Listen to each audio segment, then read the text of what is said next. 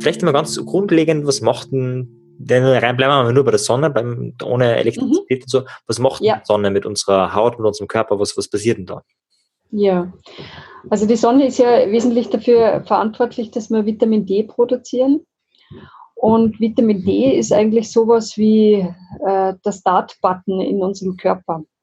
Also das heißt, wenn wir zu wenig Sonne kriegen, glaubt unser Körper, es ist Winter. Mhm. Das heißt, er, er fährt einfach seine ganzen Prozesse herunter. Also ist auch da ähnlich. Es werden praktisch nur mal jetzt, wenn man einfach an den Bären denken, der sich zurückzieht in seine, seine Höhle zum Überwintern. In dieser Zeit fordert er einfach seine ganzen Körperprozesse runter. Das heißt, es wird alles langsamer. Ähm, es passieren zum Beispiel auch keine Reparaturmaßnahmen im Körper, weil es geht eigentlich ja nicht darum, jetzt da groß was zu reparieren, sondern es geht nur darum, den Winter irgendwie zu überstehen. Mhm. Also ähm, die, die Regeneration von Zellen und solche Sachen, das wird alles, kommt, geht alles in den Hintergrund.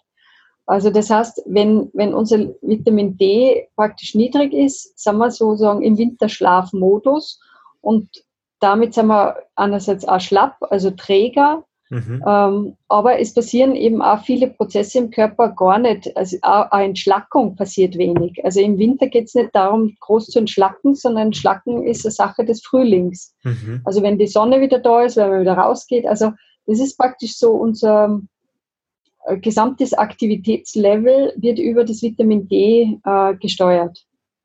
Das, so. heißt, das heißt, ganz ja. primitiv, je mehr Vitamin D, jetzt ganz simplifiziert wieder, desto mehr Energie. Oder zumindest können wir die Energie, die wir haben, besser nutzen. Genau, ja. Also, also auf alle Fälle sollte man, es gibt natürlich dann so kritische Levels, also desto mehr ist immer ein bisschen schwierig, mhm. weil natürlich gibt es irgendwann auch ein zu viel.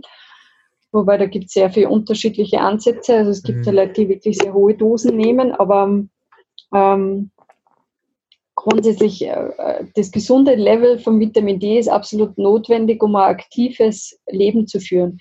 Und was, was nämlich bei uns nur zusätzlich dazu kommt, wir haben vielleicht einen niedrigen Vitamin D-Spiegel. Mhm. Das heißt, der Körper glaubt eigentlich, dass er im, im Winterschlafmodus ist oder zumindest im Winterenergiesparmodus. Mhm. Ähm, aber unsere äußere Welt verlangt uns ja sehr viel ab.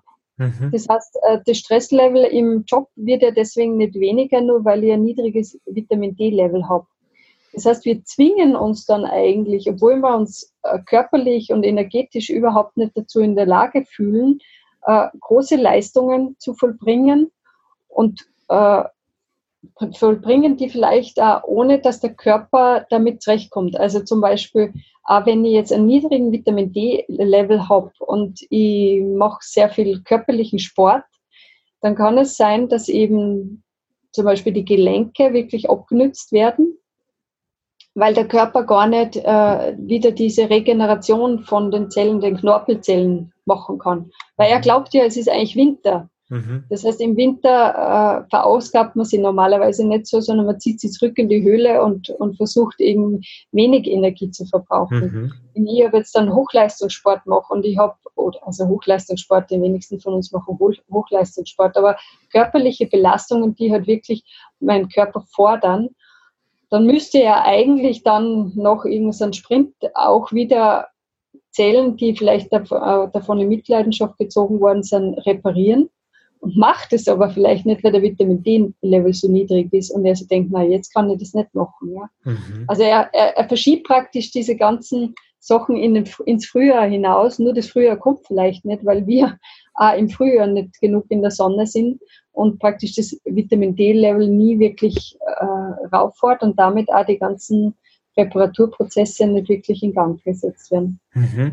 Sehr spannend, was so das richtige oder die die richtige Dosis ist.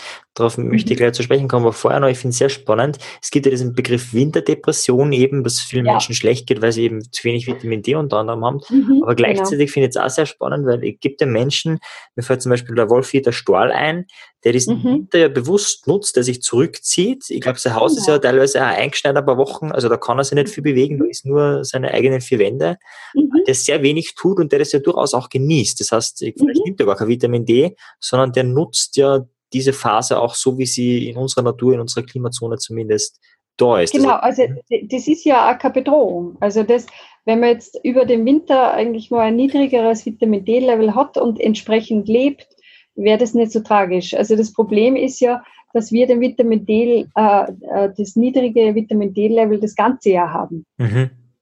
Also wir, wir gehen ja mitten im Sommer viel zu wenig an die Sonne. Mhm. Und, und vor allen Dingen in unseren Klimazonen ist es ja so, dass, dass äh, es gar nicht so viel Zeit gibt, wo wir wirklich tatsächlich Vitamin D produzieren. Mhm. Also da müsste man ja zum Teil wirklich in der Mittagszeit in die Sonne gehen und das tun die wenigsten. Mhm. Was wäre so, jetzt bleiben wir mal nur beim Sommer, also der Winter mal mhm. außen vor, was wäre so, wie viel, wie lang oder wie viel von der Haut hm, sollte in der Sonne sein, damit man da ja, genug Vitamin D bekommt? Also die, das erste, die erste Regel auf alle Fälle, Sonnenbrand ist nie erwünscht. Mhm. Äh, wie viel Haut? Ja, das ist äh, eine sehr schwierige Frage. Also, weil ich habe vor ähm, drei Jahren oder so mal wirklich äh, sehr niedrigen Vitamin D-Level gehabt, von 19. Mhm. Äh, laut Schulmedizin beginnt äh, der no normale Vitamin D-Wert bei 30. Mhm. Also war schon relativ niedrig. Mhm. Habe hab mir daraufhin gedacht, jetzt möchte ich das ausprobieren und mal schauen, wie hoch kann ich mein Vitamin D-Level steigern, äh, wenn ich wirklich ganz viel in die Sonne gehe. Mhm. Ich bin ja da beschäftigt, also das ist ja ein sehr kontroversielles Thema. Also ähm, in der Schulmedizin würden viele sagen, na, ähm, nicht in der Mittagszeit in die Sonne, mhm. Hautkrebsrisiko und so weiter. Ähm, da muss ich, glaube ich, jetzt ein bisschen aufpassen, was ich da sage. Mhm. Äh, aber ich habe es für mich persönlich riskiert, also das muss dann jeder auch selbst entscheiden, mhm. ähm, dass ich wirklich fast täglich in der Mittagszeit mich ungefähr eine Stunde in die Sonne gelegt habe. Mhm. Allerdings muss ich dazu sagen, ich habe halt wirklich im März damit begonnen. Mhm. Das heißt, äh, meine Haut war dann schon sehr gut, wie es dann wirklich so diese Sommerhitze war, äh, war meine Haut schon sehr gut daran gewöhnt. Mhm. Ähm, und ich habe wirklich den ganzen Sommer mich so viel gesandt, wie kaum jemand es sich leisten kann und immer nur im Bikini. Mhm. Und das Interessante war, dass nach diesem wirklich extrem Sonnensommer, wo ich übrigens nicht einmal einen Sonnenbrand hatte, mhm. ähm, obwohl ich wirklich von so 11 bis 13 Uhr manchmal, also so in, diesen, in dieser Zeitspanne jetzt nicht unbedingt zwei Stunden, aber schon wirklich eine Stunde bin ich fast jeden Tag gelegen mhm. und wirklich in der Mittagszeit, äh, habe ich es nur geschafft, meinen Vitamin D-Level auf 30 zu erhöhen. Mhm. Also fast verdoppelt. Also, mhm. Ja, aber es ist nach wie vor sehr schlecht. Mhm. Ja. Also, und es ist, also es gibt beim Vitamin D mehrere Faktoren, die da einwirken drauf. Äh, also zum Beispiel der Magnesiumgehalt, mhm. den man hat. Also wenn man nicht genug Magnesium hat im Körper, steigt der Vitamin D-Wert nicht wirklich gescheit an. Mhm.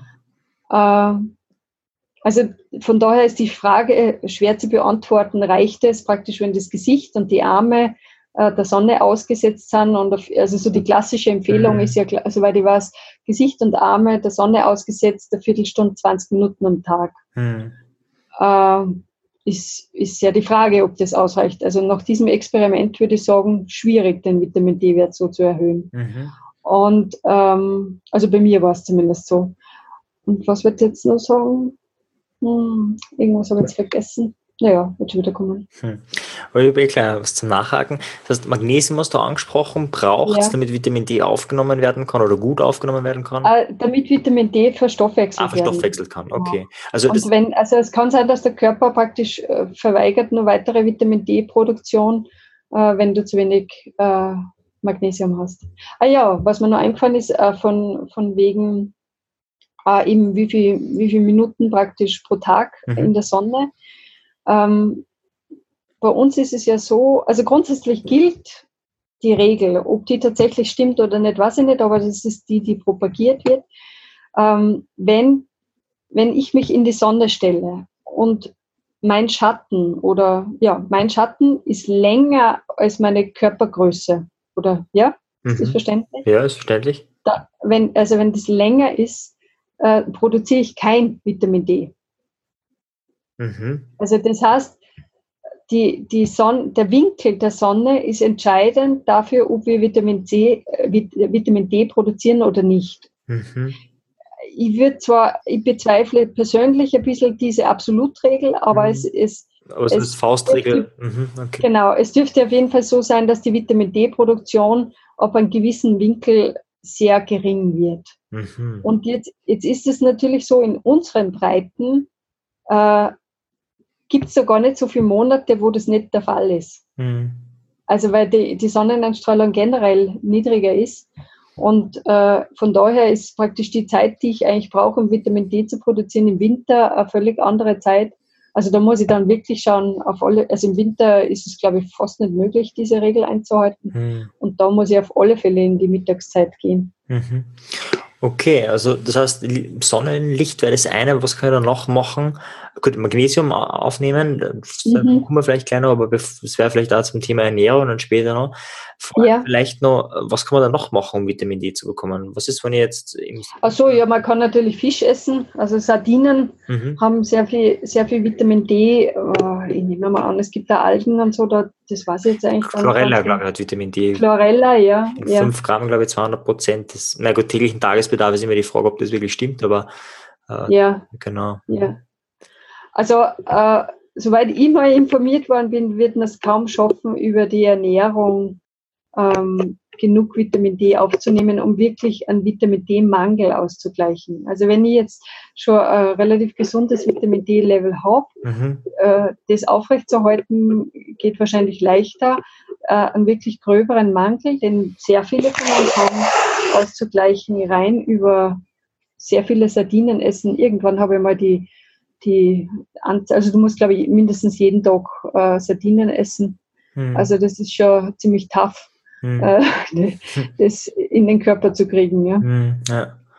Okay, das heißt, was, was empfiehlst du dann? Was, was?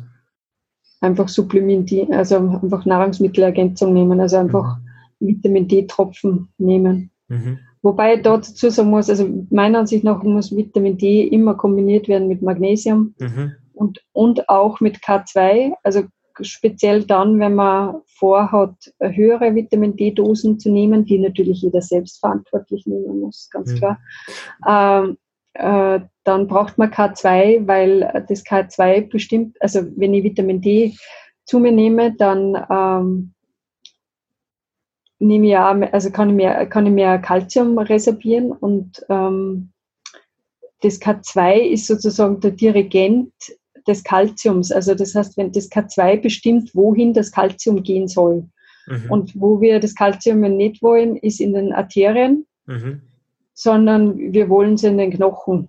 Mhm. Und, äh, und sonst noch, es gibt noch verschiedene Stellen, aber das ist jetzt mal das Wichtigste. Mhm. Und das K2 dazu bestimmt halt, dirigiert das praktisch an die richtigen Stellen und K2 und nicht K1. Ah ja, okay.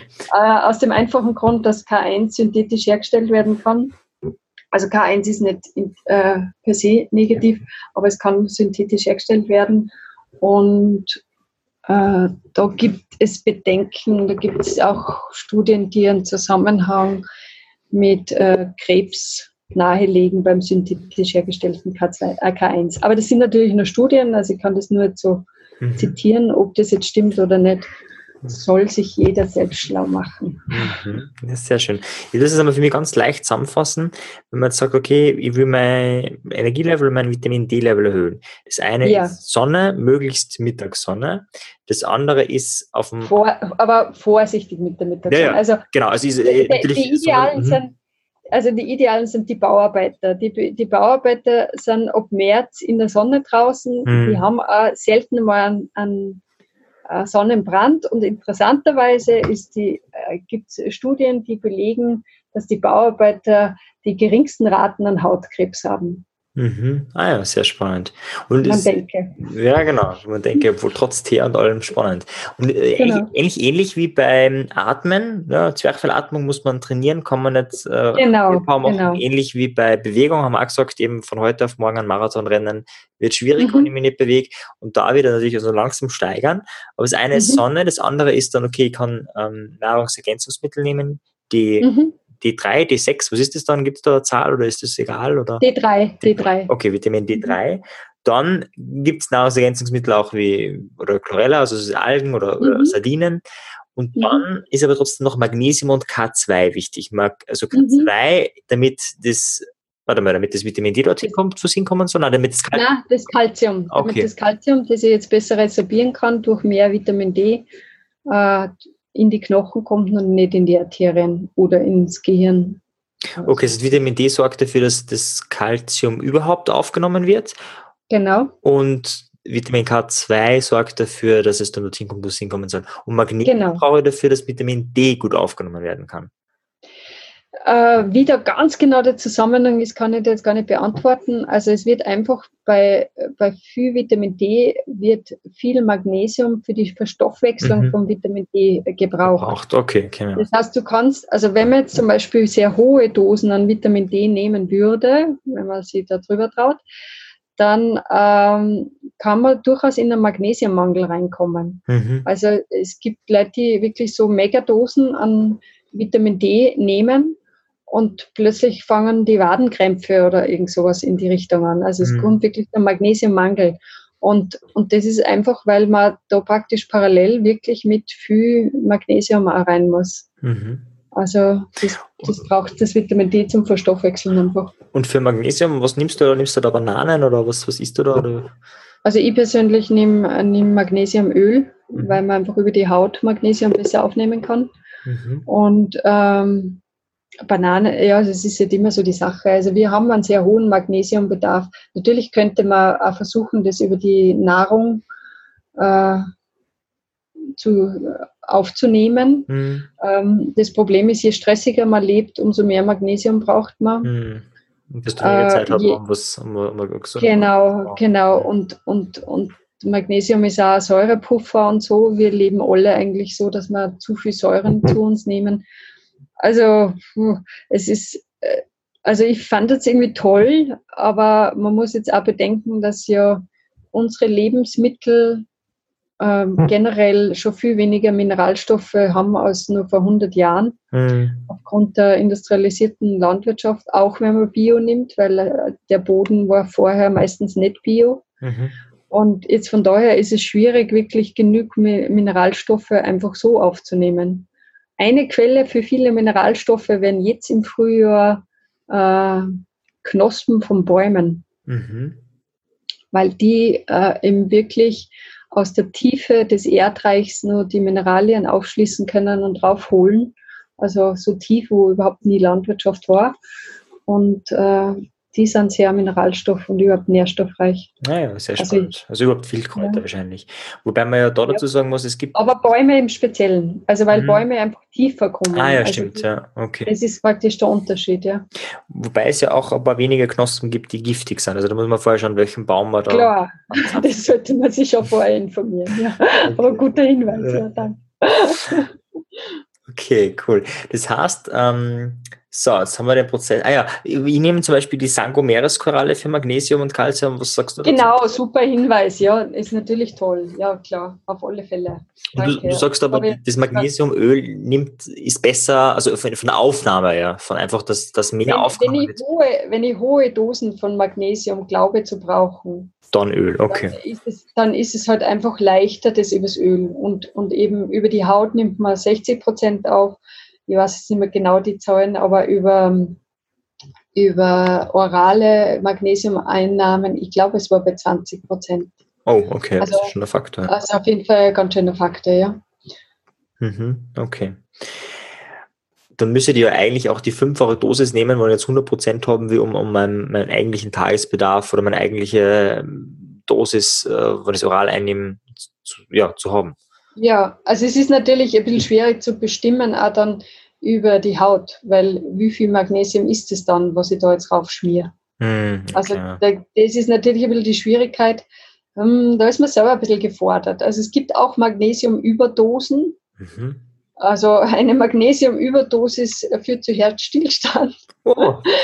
Ja, das erlebt man dann einmal. Aber, okay. ja, genau. Äh, grundsätzlich ist so, also ich, ich kann vielleicht nur sagen, wie es ich persönlich gemacht habe. Am mhm. Anfang war ich sehr vorsichtig, weil ich war der Meinung, ich, ich brauche viel Magnesium, einfach von der Art und Weise, wie ich persönlich bin, eher so ein bisschen auf der nervöseren Seite. Magnesium ist beruhigend. Mhm. Auf jeden Fall wollte ich eigentlich hohe Magnesiumdosen für mich persönlich aufnehmen oder bei, äh, wollte selbst aufnehmen. Und ähm, ich habe mir einfach herangetastet. Also ich habe mal das Magnesiumöl selber gemischt. Also Magnesiumöl ist übrigens kein Öl, sondern einfach nur Magnesium mit Wasser vermischt. Ich verwende selber Quellwasser. Also Magnesiumöl ist, also Sie können zum Beispiel meine Sangomeres-Koralle hernehmen, die in Wasser eindingseln und dann auf meine Haut schmieren? Oder, oder geht das dann nicht?